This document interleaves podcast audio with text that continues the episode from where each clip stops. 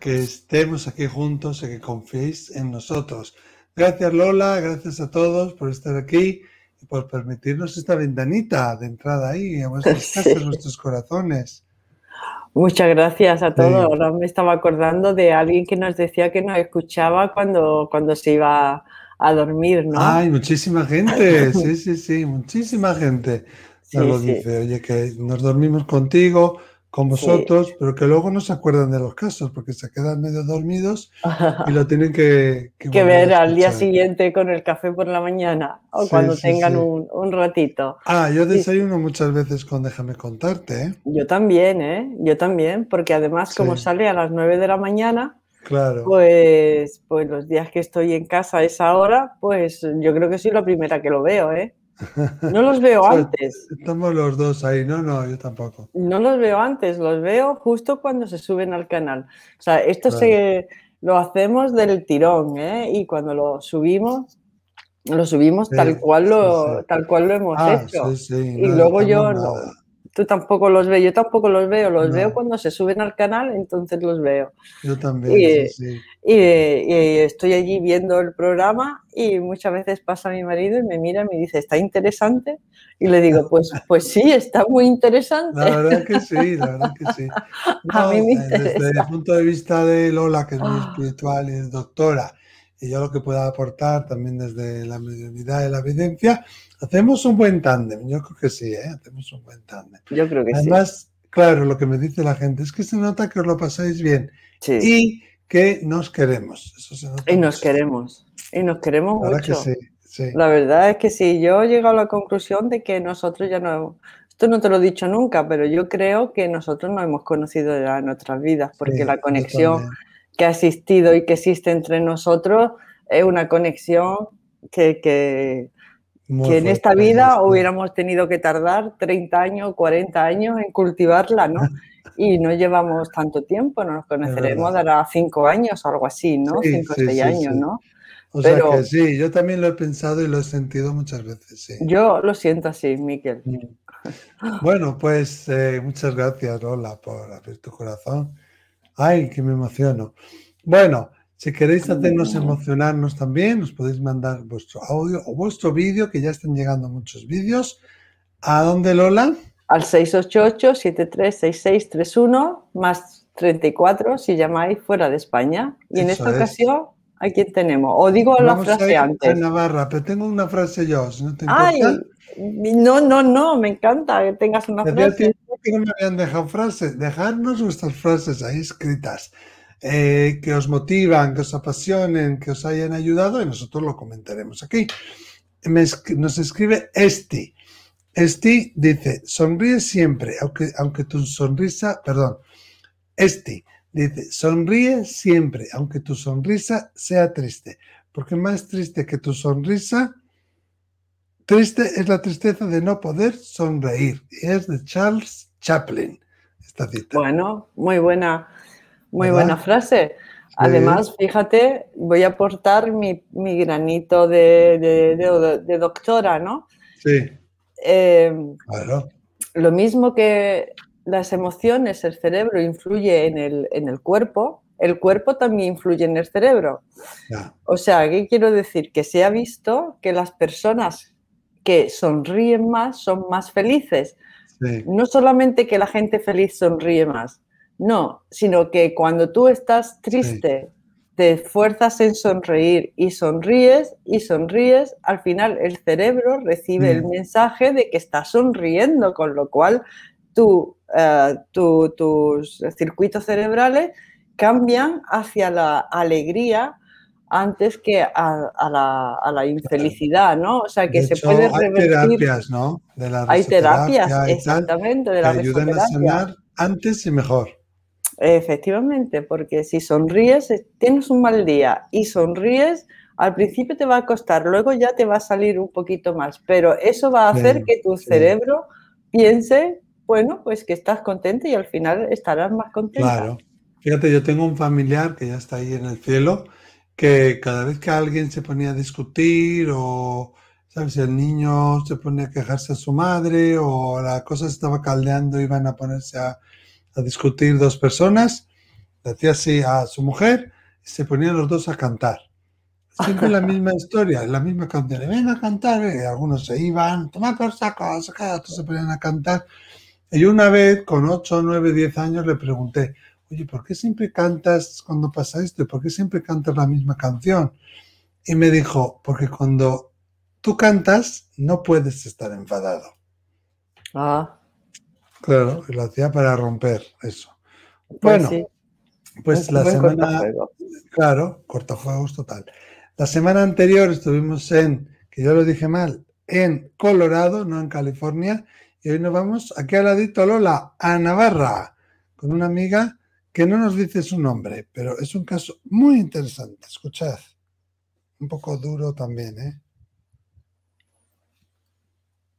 Hola Miquel, te mando un mensaje desde Navarra, España, y el mensaje era para preguntar eh, qué sentido tiene, por ejemplo, pues que mi cuñado haya fallecido hace dos meses de, cáncer, em, dejando a mi hermana y a mi sobrina eh, de ocho años.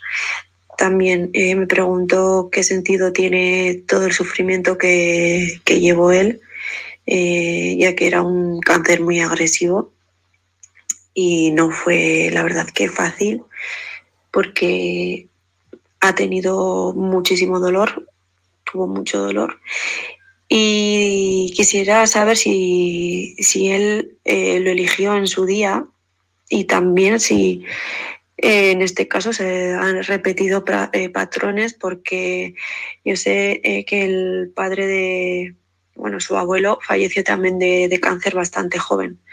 Mi cuñado tenía 43 años. Gracias. Bueno, querida amiga, te acompañamos en el sentimiento, mm. ¿verdad?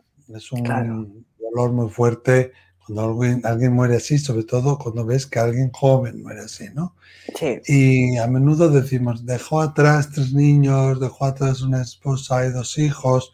En realidad, desde el punto de vista del alma, nadie ha dejado atrás a nadie, porque seguimos viviendo y seguimos estando junto a nuestros seres queridos y todos los días, e incluso más que antes, porque ahora le puede acompañar al colegio, le puede acompañar a la playa.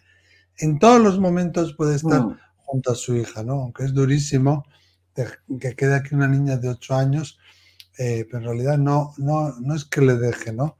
Em, claro, ¿por qué lo eligió él esto, Lola? ¿Lo eligió o no? Yo primeramente diría que no elegimos el cáncer, o no elegimos el infarto, o no elegimos el atropello del coche, sino lo que elegimos es tener una muerte rápida o tener una muerte larga. ¿eh? Hay que ver, como bien dices tú, qué patrones repetitivos hay en el linaje.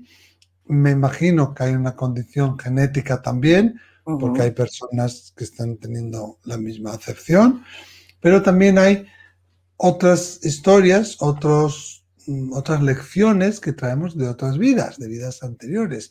Eso puede marcar no el cáncer no el, el cómo me muero, sino que el proceso de muerte sea largo o sea corto, ¿no? Muchas veces los espíritus cuando se van a comunicar dicen, elegí morirme rápido porque no quería hacerte sufrir, o elegí morirme rápido porque sabía que si no iba a venirme otra enfermedad e iba a estar mucho tiempo en cama. normalmente las personas que están tanto tiempo en cama y tienen tanto dolor, están purgando ahí eh, una situación bien de la familia de él o bien de una misión personal de él que tenga probablemente que ver con vidas pasadas. Pero en definitiva, lo que nos vienen a enseñar, eh, amiga Navarra, Navarrica, es que aunque el cuerpo esté sufriendo, que aunque el cuerpo se esté descomponiendo, que aunque el cuerpo esté mal, yo estoy bien, yo soy perfecto, ¿no? Al igual que pasa con niños que nacen con malformaciones mm. o, personas que nacen con lo que se llaman taras, nos vienen a enseñar lo que es el amor incondicional y a no juzgar la apariencia externa, ¿no? A veces pasa, no sé si estarás de acuerdo, Lola, que eh, la persona o la familia puede tener muchos apegos. Puede tener, tener mucho apego al dinero, a la casa, al confort, a la seguridad, a su mujer, a su padre, a su madre, que ha ido cultivando desde niño. Entonces, el desapegarse de esta tierra, digamos, por esa mm. especie de, cuerdas que tiene que, que lo atan, que no son del espíritu, sino que son del mundo terrenal, más egoico, pues les cuesta más, ¿no? Necesitan un proceso mm. más largo. Es también los miedos de uno, ¿no? Pero quiero dejar claro eso, que no es el cáncer lo que elijo, sino que es el proceso largo o corto. El proceso, y aquí sí hay sufrimiento, y el sufrimiento es del cuerpo, no es del alma, pero seguramente está haciendo una purga, ¿no? Yo pienso así, bien para él y bien para mostrarnos en nosotros lo que es verdaderamente el amor, ¿no? son personas, como dice Lola, muy aguerridas, que vienen a mostrarnos la, paz y, el coraje el amor, pero real, ¿no? ¿Qué, ¿qué opinas tú, Lola? Hombre, mira, yo opino que nos movemos, que hay distintas perspectivas de ver la realidad, ¿no? Y que todavía no hemos ah, dado con la, con la tecla, pero la daremos, de, mm. de la última. Verás, la ciencia, el mundo científico se ocupa de averiguar cómo enfermamos. Eh, el mm. cómo, responde al cómo. ¿Eh? Mm. Hacen autopsia, biopsia, eh, analizan, toman datos y seguro que de ese cáncer que murió se sabe muchísimas cosas, ¿no?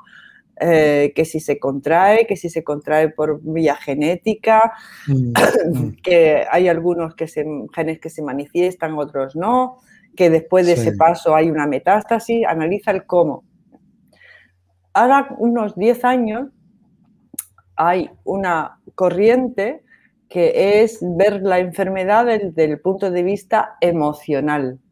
Más ¿eh? holístico, ¿no?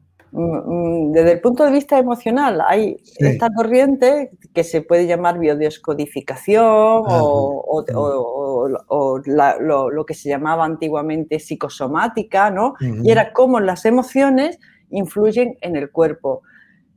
Eh, eso trataba de explicar o de dar respuesta a la pregunta ¿por qué? ¿Por qué enfermamos? ¿Por qué enfermamos? Eso es una pregunta que todavía ningún médico ha dado ni, eh, con por qué enfermamos. ¿Eh? y la neuromoción o biodescodificación psicosomática trata de dar una respuesta a esta pregunta del por qué eh, implicando a las emociones, ¿no? Bueno, todos sabemos que cuando estamos nerviosos, pues mm. a nuestro cuerpo le suceden cosas. ¿eh? Cuando nos vamos a presentar a un examen, pues la gente vomita, tienen eh, muchos síntomas reflejados en el cuerpo, te dan tics, por ejemplo, pero hay muchos síntomas, eso es, con el tracto digestivo. ¿eh? Eh, pues te duele el estómago, pues vomitas, tienes diarrea, etcétera, ¿no? Dolor de cabeza también, ¿eh? O sea, y, hay que darle, ahí se le da una respuesta al por qué enfermamos, ¿no? Mm. Se trata de dar una respuesta, entonces plantean el conflicto en el mundo emocional. Un cáncer en el mundo eh, emocional, pues está, como dice Miquel, está relacionado con traumas en la infancia mm. vividos en soledad. O sea, ¿qué es vivir en soledad? No compartidos. O sea, a mí me ha sucedido algo, no lo he compartido, por eso en el programa anterior, o no me acuerdo cuándo, decíamos lo de compartir las adversidades, compartir los disgustos, compartir las penas, contarlas, ¿eh? mm. porque los conflictos vividos en soledad dan lugar o pueden dar lugar ¿eh? a enfermedades. Grandes conflictos dan lugar a grandes enfermedades. Mm. ¿eh? Y aquí hay, como tú dices, lo intuyes, hay un patrón, ¿no? Un patrón que puede venir desde la infancia. Ya a un abuelo le pasó algo parecido. Influye la genética, ¿eh? pero ahí, ahí estamos en el cómo enfermamos. Bueno, porque este gen que se ha... como se dice, se ha heredado de uno a otro, ¿eh? pero hay gente que tiene el gen y no se le manifiesta y hay otras personas que se le manifiesta. Es como que el mundo emocional puede intervenir y hacer que se manifieste o se active ese gen del cáncer, ¿no? Pero se nos olvida Y eso todavía estamos en ello, ¿eh? y ese es el gran paradigma de, al, que hacemos reto, al que estamos enfrentando, que nos estamos enfrentando, que es el para qué. ¿Eh? Y tú lo dices desde el inicio, ¿qué sentido tiene? O sea, ¿para qué este hombre le sucedió lo que le sucedió? Y eso lo explica el mundo espiritual. Eso no lo explica la ciencia. Eso no lo explica la, la, biodescodificación y la psicosomática. Eso lo explica a la luz del mundo espiritual. ¿Y el mundo espiritual qué te dice? Pues dice que esto es una escuela en donde se viene a aprender una serie de lecciones y que muchas veces las personas se ofrecen como instrumento para que los del entorno también aprendan esas lecciones. Entonces, estos niños que vienen con taras o con parálisis cerebral, muchas veces nos dicen los maestros del mundo espiritual que son almas muy evolucionadas. Sí, exactamente. Porque han venido a prestar un servicio a los que les rodean para que aprendan unas lecciones en clave de qué? Pues en clave de amor. en clave de amor, porque la familia que tiene un niño con una tara, la primera reacción pues es de, desolación, de, ira, de, enfado, de dolor profundo, ¿no? Hasta que hay un momento en que si eso se transforma, todas esas emociones negativas de baja vibración se transforman en amor y compasión, la familia entera ha aprendido una gran lección en clave de amor. Entonces, en, el mundo espiritual tratamos de dar, se trata de dar respuesta al para qué. ¿Para qué se ha dejado huérfanas a dos niñas, no? Aunque el padre... Y, si te das cuenta, cuando te adentras en el mundo espiritual, como mm. dice Miquel, esas niñas van a estar asistidas Totalmente, incluso más que antes igual. Incluso más que antes, ¿no? Porque desde que falleció mi padre, yo he visto la mano de mi padre en muchas cosas, pero uno tiene que estar al tanto. Si no, te crees que son pues casualidades de la vida que vienen, no, mira qué suerte he tenido, ¿no? Y no hay esa sensibilidad porque mm. todavía estamos muy iniciados, muy en los inicios de lo que es ver lo que nos sucede desde el punto de vista espiritual, preguntándonos, ¿para qué me pasa esto? ¿Para qué he tenido un cáncer? ¿Para qué he dejado una, una familia huérfana? ¿no? ¿Eh? Y si esto lo podemos asimilar, reflexionar, eh, meditar desde el punto de vista del amor y de la compasión, ¿eh? Pues entonces sí que obtenemos un sentido. cosa que no se obtiene desde el punto de vista de la ciencia, pues morirse con 40 años no tiene ningún sentido. Eh, bueno, Hoy tampoco, tampoco le dan sentido a la vida. La mm. ciencia no dice para qué estamos, para, qué estamos aquí. Ellos dicen, pues yo qué sé, ¿eh? estamos mm. aquí, vale, pero ¿para qué estamos aquí? ¿Para qué nos suceden las cosas que nos suceden? ¿Para qué tenemos un, un, maestro que es un sádico o un jefe que es un... Fíjate, pero aún esas personas también están sirviendo un propósito. Esta mañana, mientras yo me preparaba para venir aquí y estar contigo, estaba pensando, ¿no? Todos los que estamos hoy en día aquí en la tierra, estamos para servir. Y deberíamos darnos cuenta que estamos para servir y servir un propósito. Llámalo Dios, sin ninguna religión en particular, la creación, el amor del universo, como lo quieras llamar. Pero todos venimos a servir a la comunidad, a servir al mundo, a servir al creador. Y tenemos una misión mucho más mayor que nuestra propia vida y nuestra propia existencia. El médico, el vidente, pero también el zapatero, también el mecánico, también el dentista, también el que vende tickets, eh, ¿sabes? O la zafata de avión. Todos tenemos una misión y si entendemos la vida como una vida de servicio, donde tú pones al servicio de la humanidad tus talentos, sean los que sean tus talentos, ahí es yo creo que cuando puede cambiar un poco la percepción también que uno hace de su vida, ¿no?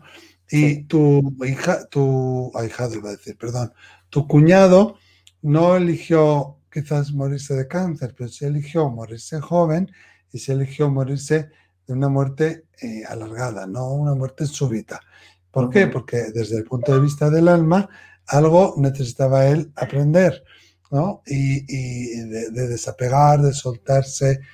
quizá era una persona muy independiente, quizá era una persona un poco controladora, porque a veces cuando están con estas enfermedades, como por ejemplo el Alzheimer o otras enfermedades que los obligan a estar encamados mucho tiempo, son personas que necesitan aprender a confiar en los demás, a dejarse hacer por los demás, ¿no? Pero sobre todo están haciendo de espejo, diciendo, oye, aprovecha tu vida, aprovecha tu día a día, no te duermas en los laureles porque cualquier día te puedes ir y, tú tienes ahora una oportunidad y vive tu vida, ¿no? Y también están haciendo de espejo del amor incondicional, de yo no soy mi cuerpo, yo no soy mi mente, yo soy Sachitananda, yo soy pura y total, absoluta bendición. Eso es lo que, eh, pero claro, no lo podemos entender desde la parte egoica. El ser humano es egoísta. cuando perdemos a alguien sufrimos porque sufrimos la pérdida desde una parte del apego egoico también. Desde el punto de vista del alma, él no sabía quizás eh, la fecha exacta, pero sí sabía que se iba a morir joven alrededor de los 40 años. ¿eh? Seguramente esta persona tenía muchas ansias, muchas ganas de ser padre, de casarse, para dejar un legado porque sabía que le iba a quedar, iba a vivir poco tiempo, ¿no? no elige la enfermedad, sino los condicionantes, eh, la casuística que acompaña a esa enfermedad. Sí, y que iba a ser larga y que, o que iba a conllevar cierto grado de sufrimiento, ¿no? Y ahí mm. está las personas que lo están acompañando. Sí que han vivido esa experiencia tan dura, ¿no? Y si esa experiencia tan dura se la puedes vivir desde el punto de mm. vista del amor y del amor que te lleva a la compasión, ya esa, esa enfermedad que ha usado tu cuñado como instrumento, porque al final es, la enfermedad o las cosas que nos suceden la usamos como instrumento para aprender algo, ¿no? Para enseñar algo. ¿eh? porque frente a la ira o al, enfado siempre puede surgir el amor si lo meditamos, lo reflexionamos, lo integramos el amor y la compasión. cuando Cuando te das cuenta de que aquí estamos de paso y, que, y, que, y empezamos a recordar que somos algo más, mucho más que un cuerpo físico. Somos más que un cuerpo físico. Y eso aquí lo tenemos olvidado. Por eso este mundo es tan, tan puñetero y tan duro, ¿no? Porque claro, pues, transformación real cuando haces ese trabajo real, interno. A veces este, esta serie de condicionantes eh, son un detonante para llevarnos hacia ese camino. O sea, y, que el sufrimiento se está ayudando en un camino, perdona, sí. Sí, introducirnos en el mundo espiritual, que es el mundo de recordar la esencia de lo que somos, de que puede morir, morir nuestro cuerpo físico, pero el, espíritu no muere, sigue estando allí y cuida, como dice Miquel, si estáis pendientes de las señales, ¿eh? que ahí empieza uno también a tener esa sensibilidad espiritual, cómo está interviniendo en muchas casualidades para, para, seguir protegiendo y cuidando de vosotros. Que no son casualidades. ¿eh? Como nos dijo nuestra amiga Carol la vez anterior, por una casualidad Digo, no, no, no. Causalidad, causalidad. Pues con más causalidades y casuísticas que vosotros nos proponéis, volveremos la siguiente vez. ¿eh? Y muchas gracias por confiar en nosotros, por abrirnos vuestro corazón. Gracias por vernos. Esperamos haber podido ayudar un poquito. ¿Y vosotros qué le diríais a nuestra amiga Navarra? ¿Qué le diríais a esta navarrica? ¿Tenéis algún consejo? ¿Os ha pasado? ¿Habéis acompañado a alguien que ha muerto por cáncer y si es así, ¿qué herramientas le podemos eh, ofrecer a, esta familia? Gracias a todos, dejadme vuestros comentarios y nos vemos enseguida, Lola. En otro déjame contarte. Mucho ánimo. Adiós. Adiós.